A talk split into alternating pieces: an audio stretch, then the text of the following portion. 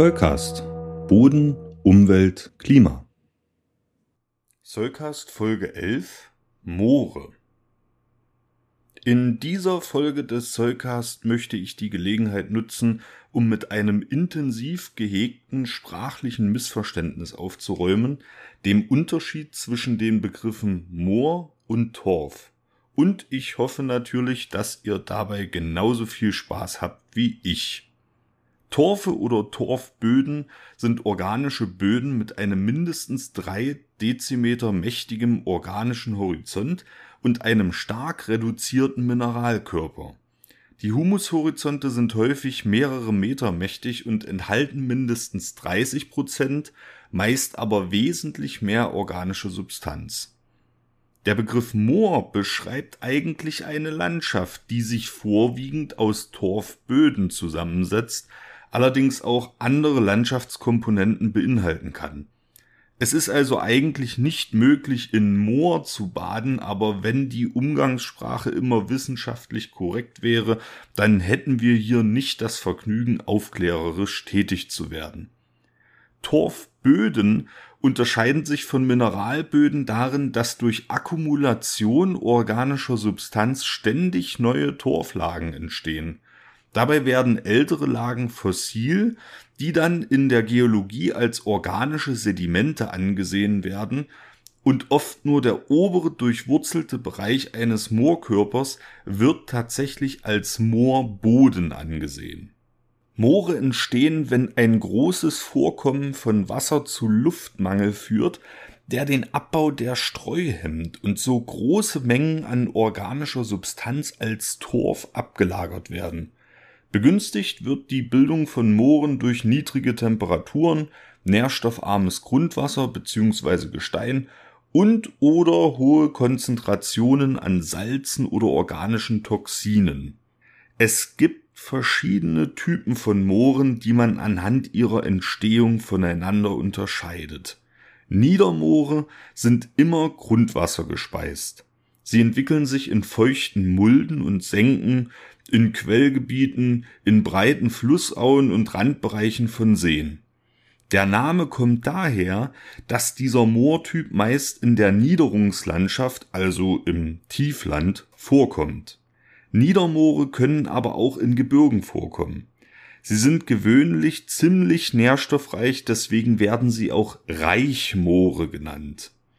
Sie können wegen ihrer unterschiedlichen landschaftlichen Einbindung und Entwicklung sehr unterschiedlich aussehen. Deswegen kann man sie auch noch weiter unterteilen, das erspare ich euch an dieser Stelle. Nur der Vollständigkeit halber sind mal einige Einteilungsformen von mir genannt zum Beispiel das Quellmoor, das, das Durchströmungsmoor, das Versumpfungsmoor, das Flussüberflutungsmoor, das Kesselmoor mit Schwingrasen oder aber das Verlandungsmoor. In konstant niederschlagsreichen Gebieten entwickeln sich Hochmoore, die vom Grundwasserstand weitgehend unabhängig sind. Diese Moore nennt man ombrogen oder omprotroph. Da Regenwasser von Natur aus sehr wenig pflanzenverfügbare Nährstoffe enthält, sind diese Moore meist ziemlich nährstoffarm. Ihr Name bezieht sich auf ihre Oberflächenform. Das angesammelte Pflanzenmaterial hebt die Mooroberkante deutlich über das Geländeniveau.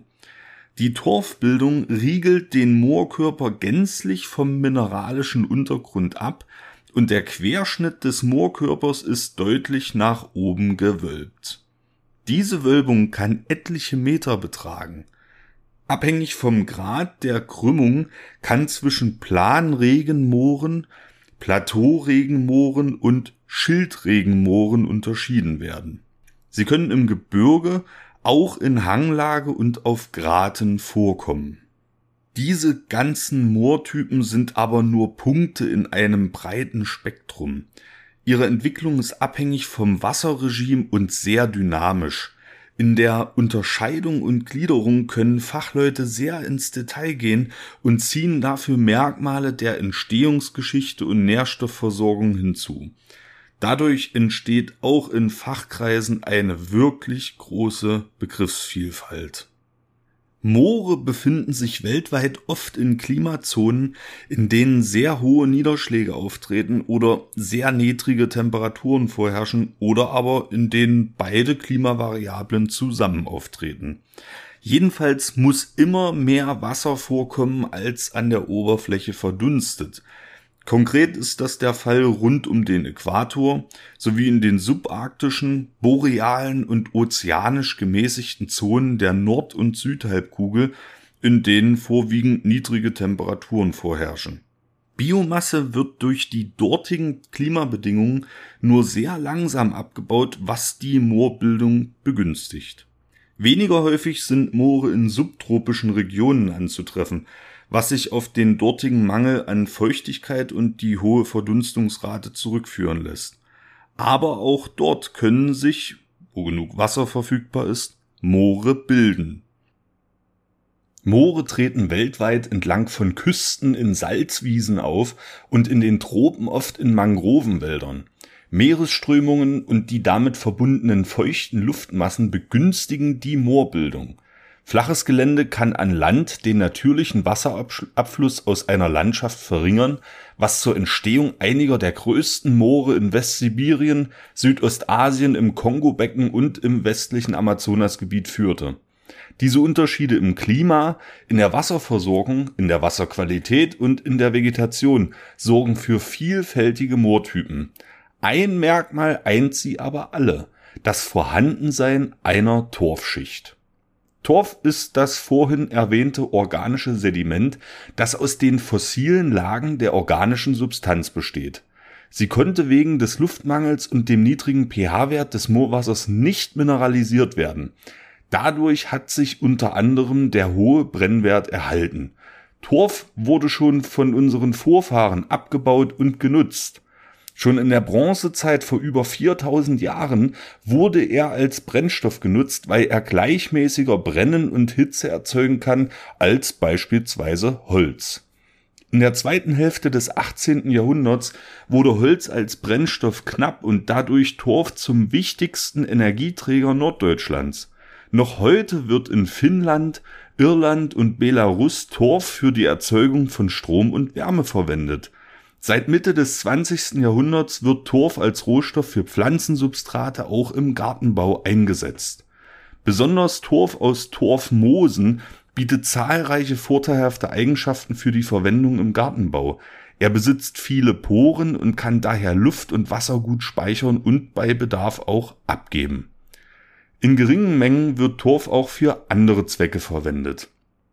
Er kann Flüssigkeiten schnell aufsaugen, wodurch er als Einstreu bei der Tierhaltung in der Landwirtschaft und für Windeln verwendet werden kann. Torf gilt als Naturheilmittel und wird bis heute in Moorbädern und Moorpackungen eingesetzt, da er hormonähnliche Substanzen und Huminsäuren enthält und gegen Bakterien, Viren und Entzündungen wirkt. Wegen der vielen Luft, die er enthalten kann, eignet sich getrockneter Torf auch als Isoliermaterial.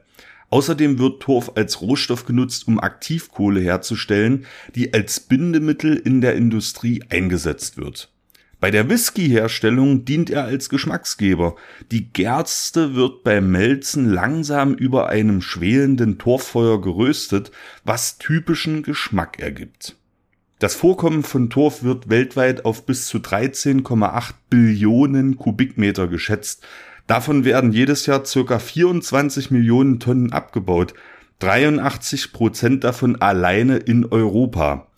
Bis 2017 wurde mehr als die Hälfte, Hälfte des abgebauten Torfs als Energieträger verwendet.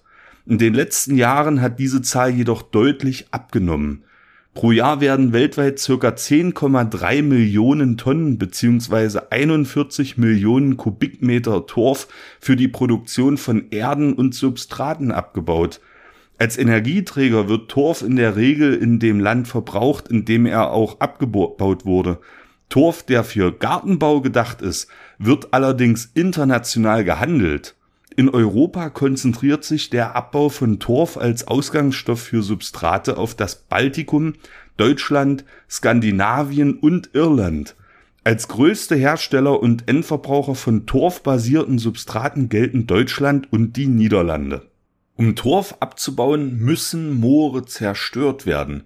Die meisten erholen sich nie wieder davon und sind als ursprüngliches Moor für immer verloren, was ein beträchtliches Problem darstellt. In Moorböden sind rund 600 Milliarden Tonnen, also etwa ein Drittel der auf den Landflächen gebundenen Kohlenstoffvorräte enthalten. Pro Jahr verursacht der Abbau und Verbrauch von Torf in der Europäischen Union Treibhausgasemissionen in Höhe von circa 21,4 Millionen Tonnen CO2-Äquivalenten. Damit verursacht der Abbau und die Verwendung von Torf im Vergleich zu allen anderen Moornutzungen die höchsten Emissionen pro Hektar. Der Weltklimarat kategorisiert Torf als fossilen Rohstoff und hält seine Verwendung angesichts der Klimakrise für nicht mehr zeitgemäß. Daher wird in einigen Ländern der Torfausstieg vorbereitet. Irland zum Beispiel möchte den Abbau und die Verwendung von Torf als Energieträger bis 2030 beenden. Finnland ist der aktuell größte Verbraucher von Torfenergie in der EU und möchte die Nutzung bis zum Ende des Jahrzehnts um 50 Prozent reduzieren. Der russische Krieg gegen die Ukraine bringt diese Pläne jedoch in Gefahr. Wegen Unsicherheiten bei der Energieversorgung haben finnische Konzerne angekündigt, den Abbau von Torf wieder aufzunehmen. Das ist also eine zusätzliche bodenkundliche Schwierigkeit, die der Angriffskrieg auf die Ukraine bringt, wie ich schon in Folge 2 des Zollcast erklärt habe. Deutschland will auf Torf im Hobbygartenbau bis 2026 komplett verzichten und im Erwerbsgartenbau bis 2030 Torf weitgehend ersetzen. Dafür braucht es verstärkt Investitionen in die Erforschung und Produktion von Ersatzstoffen. Diese können beispielsweise aus Biomasse, die in Paludikultur produziert wurde, hergestellt werden. Das ist sicherlich auch ein Thema für eine andere Folge des Soulcast. Bis ihr nun eure Zimmerpflanzen torffrei umgetopft und eure Notizen zu Mooren und Torfböden angefertigt habt, bereiten wir schon die nächsten Folgen des Soulcast vor und wünschen euch bis dahin eine schöne Zeit. Der Soulcast ist für euch kostenlos und das soll auch so bleiben. Ihr könnt uns dabei helfen. Zum Beispiel durch eine kleine Überweisung auf das Geschäftskonto oder via PayPal. Wie das genau funktioniert, seht ihr auf soulcast.de unter dem Punkt Unterstützen. Das Geld wird für die digitale Infrastruktur verwendet und darüber hinaus in Technik investiert. Vielen Dank für eure Unterstützung.